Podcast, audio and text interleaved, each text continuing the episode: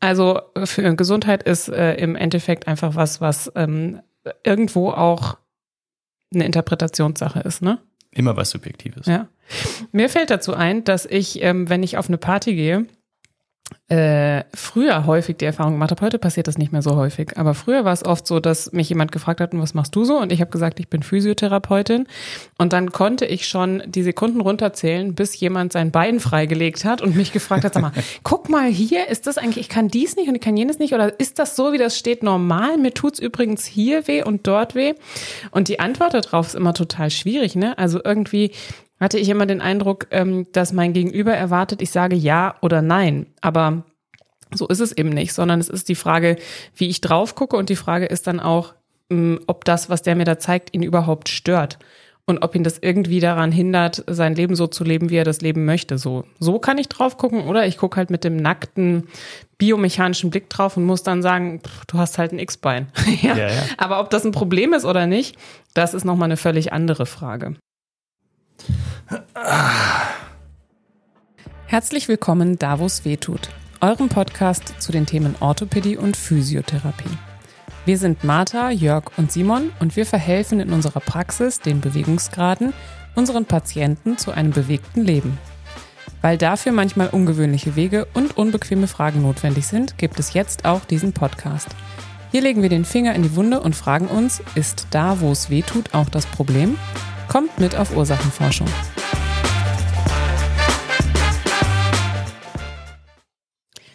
Heute geht es um die Frage, woher weiß ich, dass es wehtut, wobei wehtun hier synonym steht für ein Problem haben. Denn wenn etwas wehtut, dann wissen wir es meistens schon ganz gut.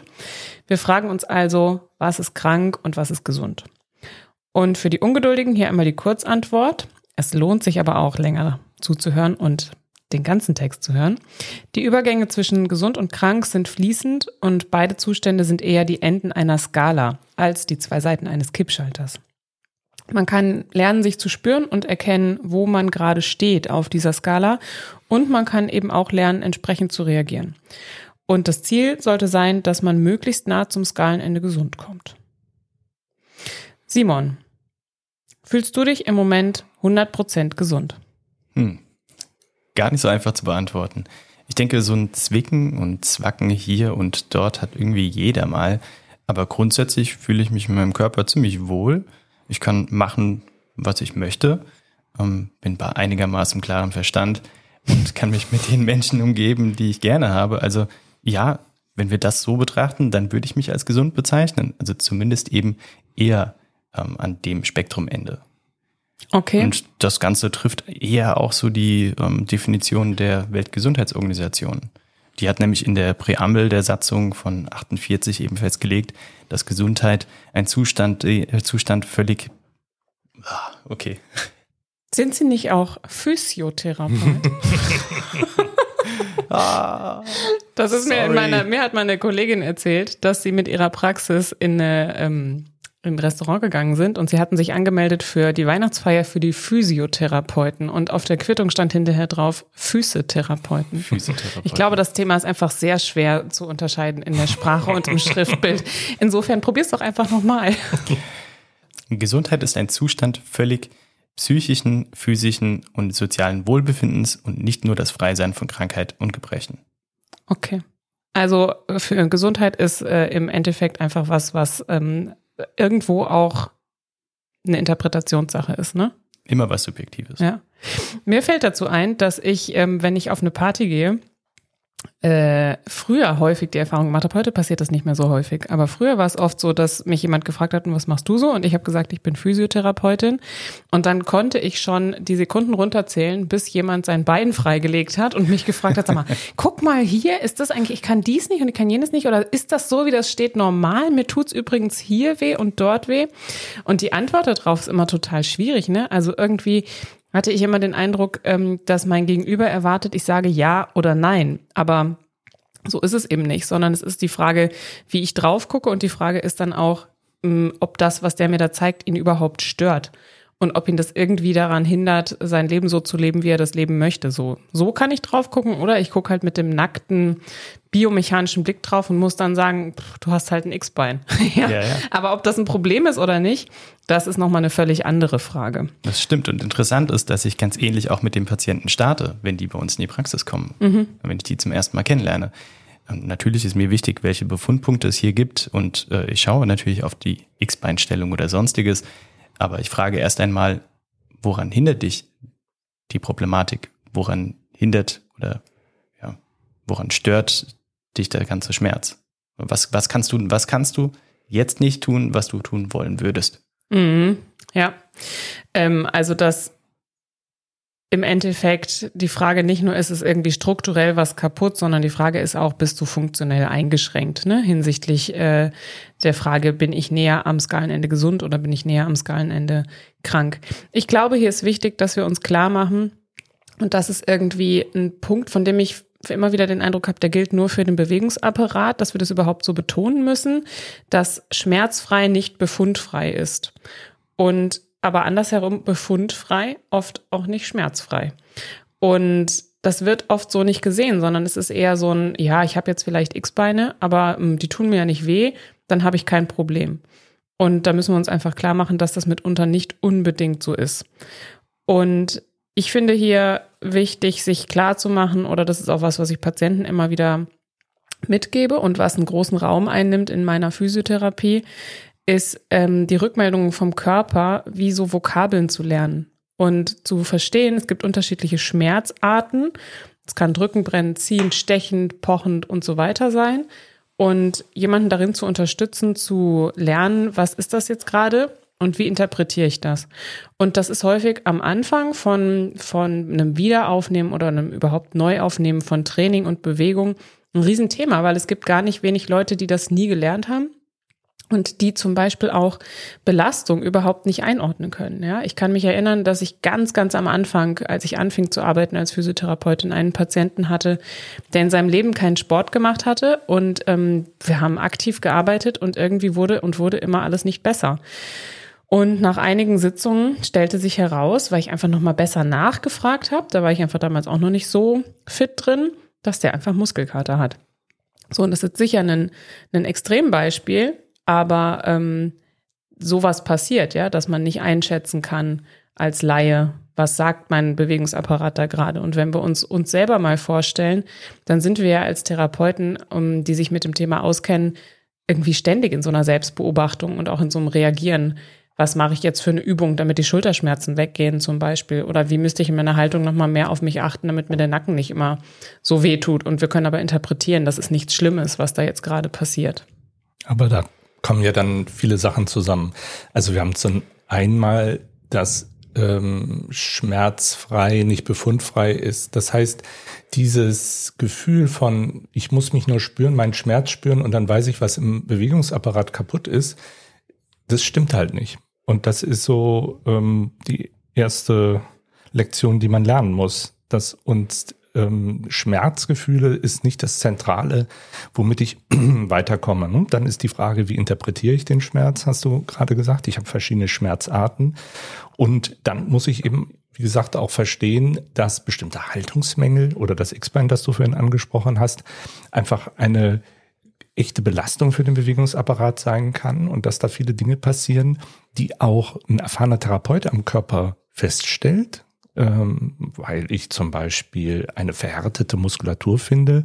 Und diese verhärtete Muskulatur ist ein Zeichen für eine massive Überlastung. Der Körper versucht, irgendwo gegenzusteuern. Ähm, der Patient hat aber, solange man nicht drauf drückt, keine Probleme. Ja, sagt, lass die Finger weg, habe ich kein Problem. Und ähm, das ist ja ein Problem, was einfach im Bewegungsapparat ähm, viel präsenter ist, ähm, weil wir alle so das Gefühl haben, ähm, Profis im Umgang mit dem Bewegungsapparat sind. Wir würden das niemals von der Niere oder vom Herz oder von anderen Organen äh, sagen. Von der ja? Leber vielleicht. ähm, aber beim Bewegungsapparat habe ich das Gefühl, ja, pff, ist schon gut. Ja, also solange ich das anheben kann, es tut nichts weh, ist alles gut. Und dieses no völlig neue Verständnis, dass ein Bewegungsapparat ein hochkomplexes Organ ist ähm, und ähm, dass ich eben nicht einfach nur über die rote Lampe den Schmerz steuern kann, das ist total wichtig zu lernen. Da hast du sicherlich recht. Aber was ich ähm, versuche zu sagen ist, es gibt bestimmte Rückmeldungen, die der Bewegungsapparat gibt, die gehören in die Kategorie Schmerz und Warnung, so, und hier musst du jetzt was tun, weil sonst brennt was an. Aber äh, die Hauptzahl der Rückmeldungen, die der Bewegungsapparat gibt, gehören eher in die Kategorie, er gibt halt eine Rückmeldung und diese Rückmeldung sagt uns irgendwas. Klar habe ich dann auch eine Handlungsnotwendigkeit. Aber ich habe nicht sofort eine Situation, in der jetzt gerade krass was anbrennt. Und das ist für die Frage, woher weiß ich, dass ich hier gerade ein Problem habe, total entscheidend, weil ich kann jetzt zum Beispiel gerade relativ nah am Ende der Skala zu Gesundsein hin sein, ähm, äh, zum Gesundsein sein. Aber ich krieg jetzt zum Beispiel Nackenschmerzen, weil ich jetzt mir einen Tag gegönnt habe, wo ich lange am Computer gesessen habe. So, und dann ist ja gut zu wissen, das ist eine Verspannung und da reagiere ich jetzt drauf. Ne, also ich meine im Prinzip dasselbe wie du. Es macht Sinn, auch präventiv mit dem Bewegungsapparat umzugehen. Und diese Präventionen können sich orientieren an der Frage, wie spüre ich mich gerade? Also ich denke, entscheidend ist an der Stelle eben zu begreifen, dass Schmerz immer eine Interpretationsleistung ist. Wir müssen das einsortieren, was wir eben fühlen, in den Kontext, äh, in dem wir eben stecken. Und es kann durchaus sein, dass eben für das Beispiel, das du gerade gebracht hast, also für die Person mit Nackenschmerzen, dass das ein Riesenthema ist, weil die Nackenschmerzen eben so stark die Konzentration beeinträchtigen, auch wenn diese vielleicht gar nicht besonders hoch sind. Sagen wir mal eine zwei von zehn oder sowas. Kann es aber sein, dass eben zum Abend hin, äh, wenn der Berufsalltag schon fortgeschritten ist, die Konzentration so weg ist und so sehr auf den Schmerzen ist, dass es eine echte Einflussgröße darstellt. Total, aber ich glaube, was Jörg sagen möchte, ist, dass es Sinn macht, den Bewegungsapparat auch dann, mh, dem Bewegungsapparat auch dann eine Aufmerksamkeit zu schenken, wenn noch gar nichts da ist. Und das ist aber quasi eine andere Brille. Du hast total recht, aber es ist eine andere Brille drauf. Ich gucke mir an, welche mh, Systeme oder welche Muster bringt mein Bewegungsapparat mit. Hat jemand zum Beispiel X-Beine und ich gehe da irgendwo präventiv auch mit um. Aber jetzt ist ja die Frage, welche Brille hast du gerade auf? Die ja. des Patienten? Das, da bist du gerade. Ich war jetzt beim Therapeut, der den Patienten kennenlernt und nicht einfach nur da, wo es weh tut, äh, hinspringt in den Nacken, sondern wissen muss, es kann überall totale Probleme im Bewegungsapparat geben. Ähm, dass es jetzt an der einen Stelle wehtut, okay, ja, aber das ist so ein bisschen wie wenn du Holzfenster in deinem Haus hast, ähm, die mit der Zeit verwittern, aber es regnet nicht rein. Die sind aber schon, von Jahr zu Jahr werden die immer schrottiger. Du hast aber keine Symptome. Ja, total. Ja, mhm. und irgendwann äh, ähm, regnet es rein und äh, wenn du zu lange wartest, dann brauchst du neue Fenster. Ja? Völlig. Und, und das ist so ein bisschen das Thema. Und ähm, ist ähm, aus den Anfang, Anfangszeiten des Kernspins, also dieser Röhrenuntersuchung mit Magnetfeldern, ähm, gab es eine Geschichte von einem großen Orthopädenkongress, wo man die ähm, Orthopäden da kostenlos durch das Kernspinn geschoben hat. Und ein Drittel hatte Bandscheibenvorfälle, von denen sie nichts wussten. Mhm. Und darüber gibt's auch entsprechende Studien schon von 1994 und, und, und fortfolgend, ähm, die einfach zeigen, wie häufig solche auch schwere strukturelle Schäden sind. Du hast aber überhaupt gar keine Symptome. Mhm. Mhm. Ja, total. Ähm mich erinnert das daran, dass ich nicht selten mit Patienten in der Situation bin, dass die mich mit Beschwerden ansprechen und mich fragen, was denken sie, woher die Beschwerden kommen könnten und was können wir dagegen machen. Und ich gucke dann eben nicht nur dahin, wo es weh tut, sondern ich gucke wirklich mir den gesamten Bewegungsapparat an und sehe bestimmte Defizite. Und nicht selten haben diese Defizite hypothetisch zu dem jetzt bestehenden Problem Schmerz geführt. Und dann erkläre ich das demjenigen und ähm, es passiert wirklich immer wieder, dass ähm, ich dann die Antwort bekomme, aber warum soll das jetzt ein Problem werden?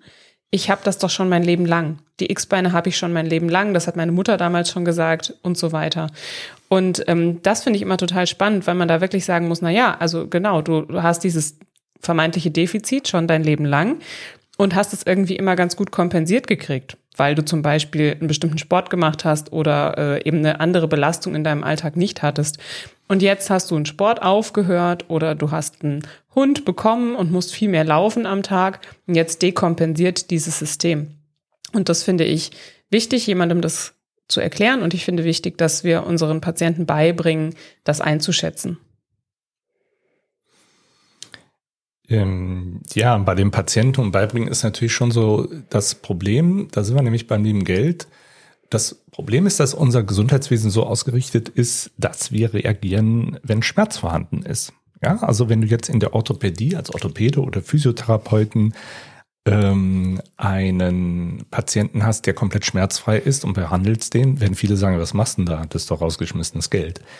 Und ähm, das ist aber das Problem bei diesem da wo es denken da wo es weh tut. Ja, das ist eben unsinnig. Wenn ich jemanden, also wenn es, wenn ich verstanden habe, dass für eine langfristige und ich meine mal auch über zwei, drei, fünf, aber natürlich auch zehn bis dreißig Jahre lange ähm, Prävention, ja, Schutz meines Bewegungsapparats, total kostbares Gut im Alter, da muss ich langfristig dran arbeiten. Mhm. Und ähm, da kann ich nicht nur auf die Punkte gucken, wo es gerade ähm, wehtut, wo es gerade ins Fenster reinregnet. Das stimmt. Das stimmt. Also genau deshalb ist es, glaube ich, am allerwichtigsten, mit dem Patienten gemeinsam eben ein Ziel äh, festzulegen, das im Funktionellen steckt. Also wirklich ja. Tätigkeiten, die sollen mhm. verbessert werden oder etwas soll wiedererlernt werden oder es für etwas soll erhalten bleiben, also für eine möglichst lange Zeit. Ich glaube, wenn man eben darüber spricht, dann greift man auch genau die Themen ab, die für den Patienten selbst eben von Bedeutung sind. Hm. Das wird dann auch die Motivation und die Adherenz fordern. Fördern. Ist das nicht so, dass ihr als Physiotherapeuten ähm, das auch lernt, über Funktionsziele eine Therapie aufzubauen? Das ist vollkommen richtig. Also Richtig, ja, stimmt. Es Im gibt ein ganz Fall. anderes, im besten Fall, ja. Es gibt ein äh, anderes System, was dahinter steckt, ähm, eine andere ja, Kodierung als die, in die in der Medizin verbreitet ist. Du meinst die ICF? ICF, richtig. International Classification of uh, Function and Disability. Uh. uh. ja, also die uns quasi ähm, äh, aufzeigt, jemanden in seinem alltäglichen Kontext zu sehen und nicht nur zu gucken auf zum Beispiel das Röntgenbild. Ne? Jörg sagt das doch immer. Wobei ich nicht weiß, woher du den Satz hast. Wir behandeln nicht das Röntgenbild, sondern den Menschen. Ja, das von meinem alten Chef, ja. als ich Assistenzarzt in der Orthopädie war. Ja, und der hatte, Und das trifft es total. Ja. Also habt ihr Mediziner das auch gelernt? Nur das System bildet das nicht gut ab. Naja, ja. wissenschaftlich fundiert ist jetzt die Aussage, ihr Mediziner ja nicht. Ich wollte sagen. Äh, aber es gibt äh, da auch äh, Inseln, wo eben über den über die Arthrose hinweggeguckt wird. Ja, auf jeden Fall. Spannend finde ich ja, dass ähm, dieses Präventionssystem in anderen ähm, Fachbereichen der Medizin total gang und gäbe ist. Ne? Also in der Kardiologie zum Beispiel wird das einfach gemacht, mhm. standardmäßig. Aber vielleicht auch, na, wobei jetzt wird mich wahrscheinlich jeder Kardiologe würde mich da eines Besseren belehren. Ich wollte gerade sagen, ähm, vielleicht auch, weil man Beschwerden des Herzens nicht so gut vorab spürt, wie Beschwerden des Bewegungsapparates, aber das stimmt vielleicht nicht. Naja, weil es auch ums Leben geht. Ja, also ja. das kapiert ja jeder. Wenn das Ding da aussetzt, dann war's das, ja. Wenn das Bein nicht mehr belastbar ist, ähm, stirbst du halt nicht. Nee, ja. wäre für mich trotzdem ein Problem. Definitiv. Und ich denke, es ist nur total nah und unmittelbar, wenn das Herz eben ein Problem hat. Aber wenn wir uns eben eine Lebensspanne angucken, dann ist der Bewegungsapparat durchaus etwas, was eben für ein längeres Leben sorgen kann, wenn Total. dieser gut funktioniert. Ja, und für, auch für ein glücklicheres Leben. Mhm. Ne? Also ähm, für mich war ja der Grund, Physiotherapeutin zu werden, im ersten Moment der, dass ich dachte, wie krass, es gibt einen Beruf, der mir mh, möglich macht und der mich darin unterstützt, die Sachen zu machen, die ich gerne machen möchte, Sport, Musik und so weiter. Und das ist ja sehr äh, beitragend zu meiner Zufriedenheit mit meinem Leben, ob mein Bewegungsapparat das alles mitmacht oder nicht. Ja, aber das ist ja auch so der, der langfristige und nachhaltige Ansatz, den wir ähm, bei unseren Patienten haben. Also, dass wir nicht draufspringen, da muss jetzt der Schmerz weg, sondern dass wir sofort dabei sind, was willst du mit diesem Körper überhaupt anstellen? Also was, welche Funktion? Es ist, wenn, ähm, wenn ich mit dem Auto zur Werkstatt fahre, alter Opel, und ähm, und der Meister fragt, was willst du machen? Willst du äh, hier bei uns in Wiesbaden auf der Wilhelmstraße einmal sonntags hoch und runter fahren oder jeden Tag mit dem Auto durch den Wald knüppeln? Hast du ganz andere Belastungen, die dieses Auto und die Stoßdämpfer aushalten müssen. Und so ähnlich ist es bei uns. Deswegen fragen wir halt die Patienten, wollen sie noch mit 20 Kilo auf dem Rücken eine Woche durch die Alpen von Hütte zu Hütte oder reicht es von der Küche auf die Couch? Und, ähm, und dementsprechend hast du ja eine ganz andere Belastungsanforderung ähm, an dem Bewegungsapparat. Wir können natürlich immer Hypothesen darüber bilden, was jeder braucht, aber das ist manchmal krass unterschiedlich, ähm, wie so die Vorstellungen vom Bewegungsverhalten ähm, der Menschen sind. Ja, und eigentlich müssen wir das fragen und dürfen das nicht einfach aufoktroyieren, nur weil wir den Befund sehen und sagen, es wäre wichtig, dass sie viel stabilere Beine haben. Genau. Ja, stimmt, stimmt. Bei jemandem, der nur sitzt. Ja, immer mit dem Patienten. Genau. Ja. So, aber wir sind, glaube ich, so ein ganz kleines bisschen weg vom Thema gekommen, nämlich von der Frage, ähm, woher weiß ich, dass ich ein Problem habe im Bewegungsapparat?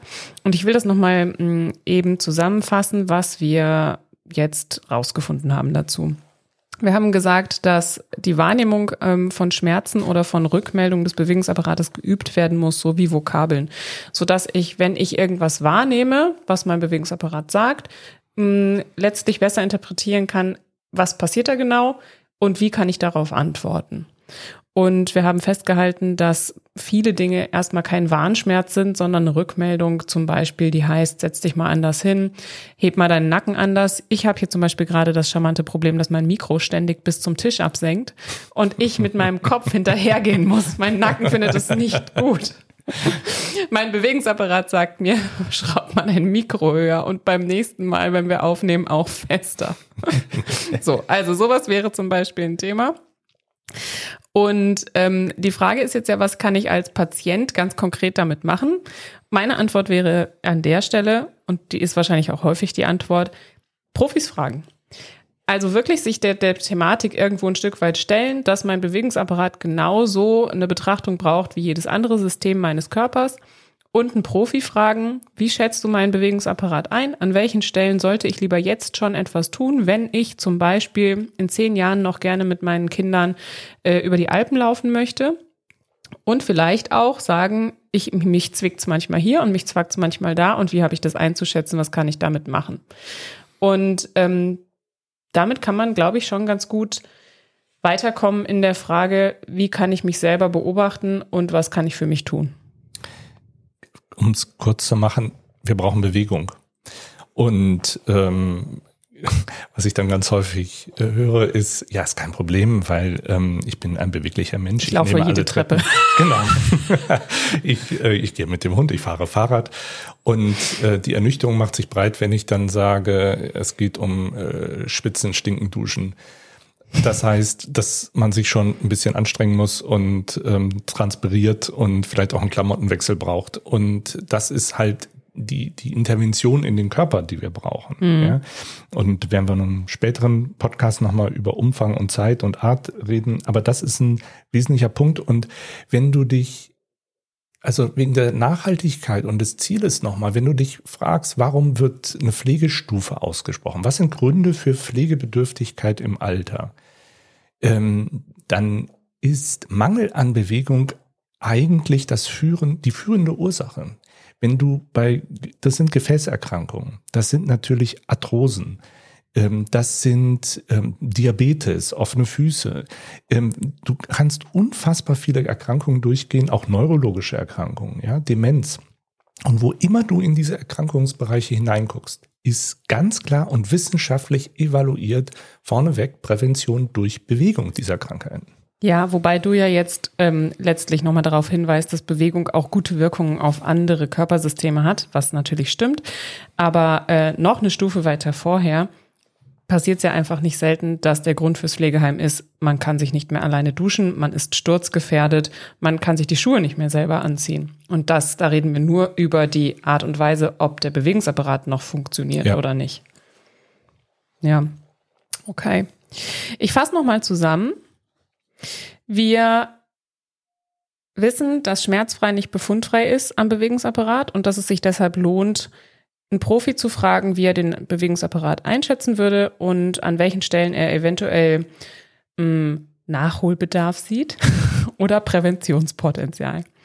Wir wissen, dass ein struktureller Schaden, also etwas, was ich auf dem Röntgenbild sehe, nicht unbedingt immer einhergeht mit, ich habe auch wirklich einen Schmerz oder gar ein funktionelles Problem, also eine Einschränkung in meinem Alltag. Und daher macht es auch da Sinn, immer eine Interpretation zu leisten, beziehungsweise sich zu fragen, macht mir dieses Problem jetzt wirklich ja ein Problem? Also äh, bin ich eingeschränkt dadurch? Und wir halten fest, Prävention macht auch am Bewegungsapparat total viel Sinn. Habe ich alles gesagt, Jungs? Ja, mhm. ich okay. bin dabei.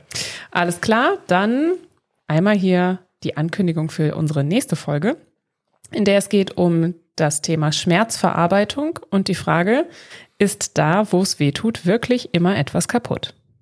Bis dahin, wir freuen uns auf euch.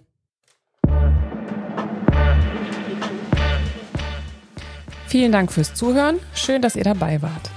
Quellen und weitere Infos findet ihr in den Show Notes. Uns und unsere Praxis, die Bewegungsgrade, findet ihr im Netz oder auch auf Instagram oder Facebook. Habt ihr Fragen, Wünsche oder Anregungen? Dann schreibt uns eine E-Mail an podcast.bewegungsgrade.de.